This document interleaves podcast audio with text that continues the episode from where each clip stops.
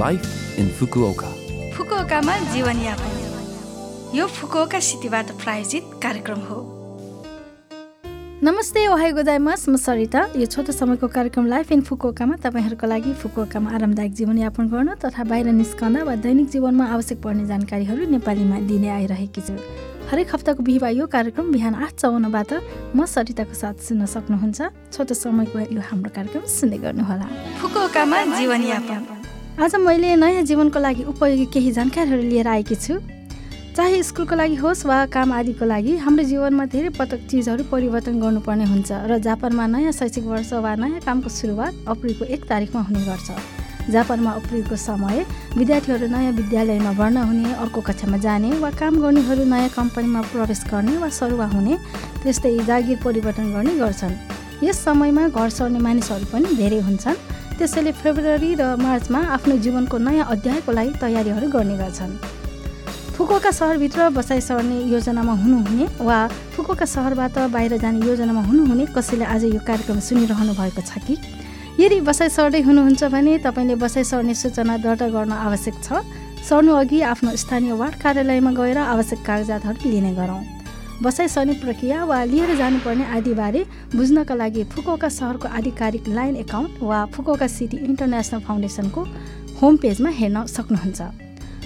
म फुकुका सहरबाट कहिले बाहिर बसाइ सरेको छैन त्यसैले सौभाग्यवश कागजी कार्यहरू गर्नु परेको छैन। बरु फुकुका सहरभित्र नै बसाइ सरेको भने छु तर उही नै वार्ड भएकोले धेरै कागजी कार्यहरू गर्नु परेन त्यस्तै खानेपानी ग्यास बिजुली र इन्टरनेट कम्पनीहरूलाई फोन गरेर आफू सर्दैछु भनेर सूचना दिई बसिरहेको ठेगानामा सेवा रोक्न र सर्न लागेको नयाँ ठेगानामा सेवा लिनका लागि सम्पर्क भने गरेको थिएँ। नयाँ ठाउँमा सर्दा महत्त्वपूर्ण कुराहरूमध्ये एक हो पोकोका अध्यागमन ब्युरोमा पनि आफ्नो ठेगाना परिवर्तन भएको जानकारी दिई जाइरो कार्डमा पनि नयाँ ठेगाना खुल्ने गरी राख्नुपर्छ।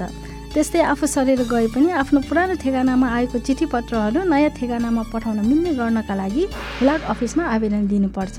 साथै आफ्नो खाता खोलेको बैङ्कमा पनि नयाँ ठेगानाको लागि जानकारी गराउनु राम्रो हुन्छ।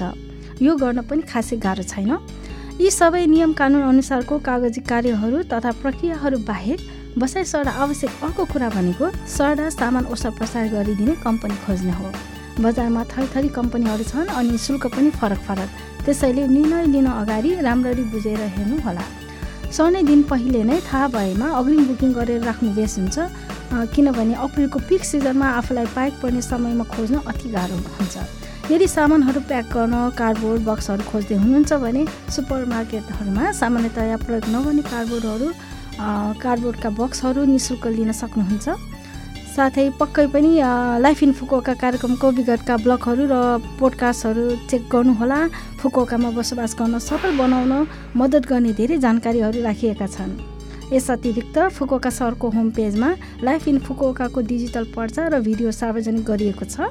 सबैजनाले सुरक्षित र ढुक्क भई फुकोका सहरमा आरामदायक जीवनयापनका लागि समस्या परामर्श लिने ठाउँ वा क्षेत्रको जानकारी बसाइका लागि पालन गर्नुपर्ने नियम र आचरणहरू आदि थुप्रै जानकारीहरू यसमा समावेश छन्।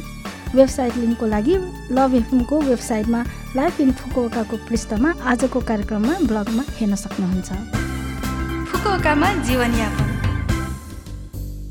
यो हप्ताको लाइफ इन फुकोका कार्यक्रम तपाईँहरूलाई कस्तो लाग्यो? लभ एफएमको होम पेजमा गएर लाइफ इन फुकोका नेपाली भनेर खोजी पोडकास्टबाट पनि यो कार्यक्रम तपाईँको मिल्ने समयमा सुन्न सक्नुहुन्छ। त्यस्तै ब्लगबाट पनि यो कार्यक्रमको बारेमा जानकारी पाउन सक्नुहुन्छ। जाने जाने आज साहिल खड्काको त्यो मनमा गीत तपाईँहरूलाई सबैको लागि राख्दै बिराउन चाहन्छु। तपाईँहरूको दिन शुभ रहोस्। नमस्ते!